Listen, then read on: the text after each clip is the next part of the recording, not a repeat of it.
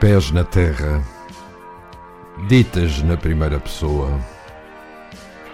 Embarcamos nesta crónica quinzenal da autoria de Raquel Ochoa e vamos sempre, sempre em frente, até, quem sabe, termos dado a volta ao mundo.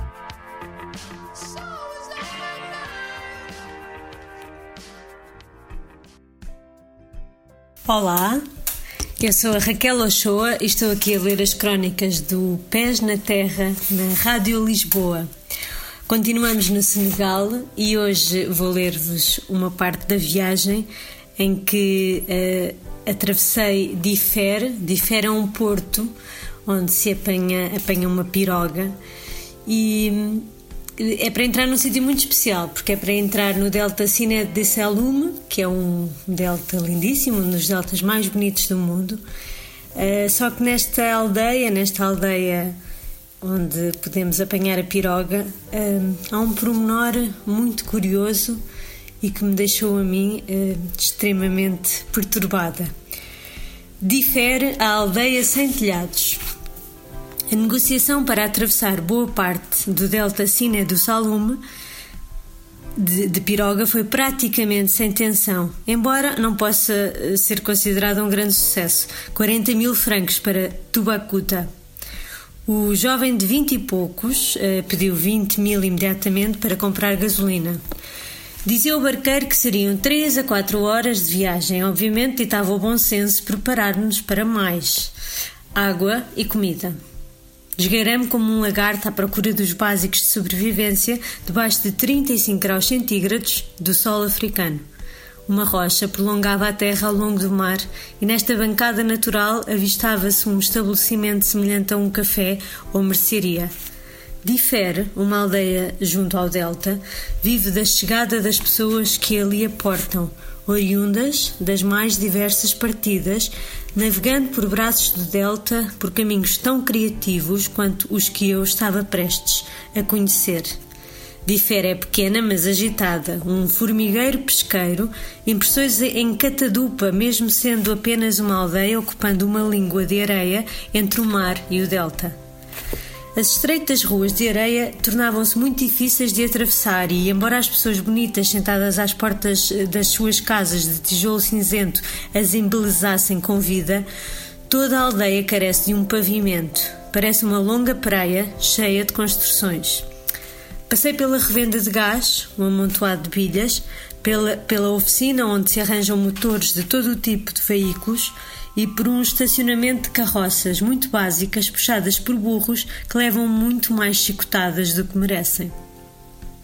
A aldeia vibra de gente, barcos compridos e alguns turistas, naquele dia só dois, a alugar serviços. Há crianças e adultos de mão dada. E, no entanto, um pormenor devastador: as casas não têm telhados.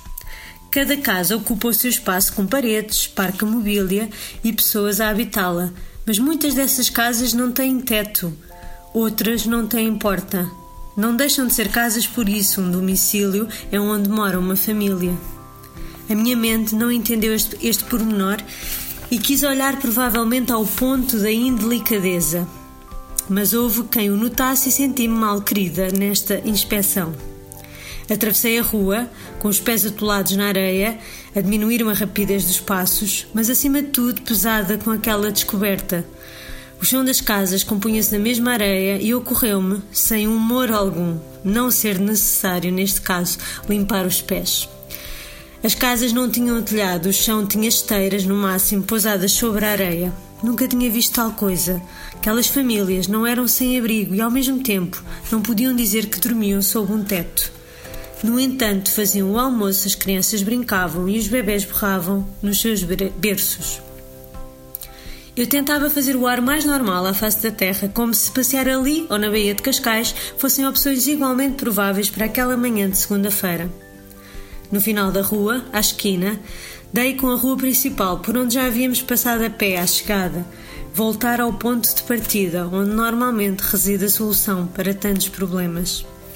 Não sei se é útil este pensamento, mas apesar de o sol estar tão forte, imaginei as, as noites quentes que por aqui abundam e o mar de estrelas a, a adormecer esta gente, encontrando nisso uma vantagem, quase como se, por segundos, e por esse motivo, aquelas paredes sem telhado fossem uma escolha e não uma carência.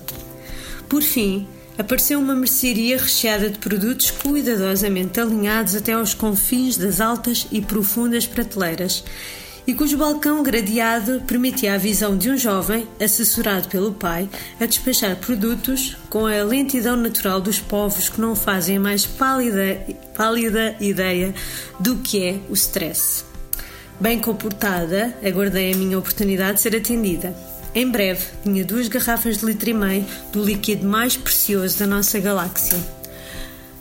Ao passar pela grande piroga já observada anteriormente, comprida e larga, como uma arca de Noé espalmada, estacionada sobre as estacas volumosas na areia da praia, reparei que era a única. Todas as outras bailavam no mar, tontas ao vento, que ao de leve lhes batia no casco, levantando pequenas ondas que ora cortavam o brilho espelhado do mar, ora subitamente o estacavam.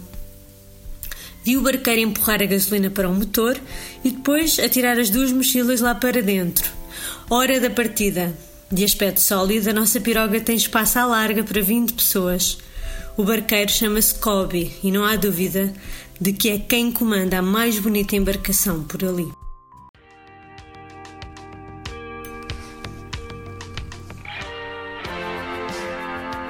Pés na terra, ditas na primeira pessoa.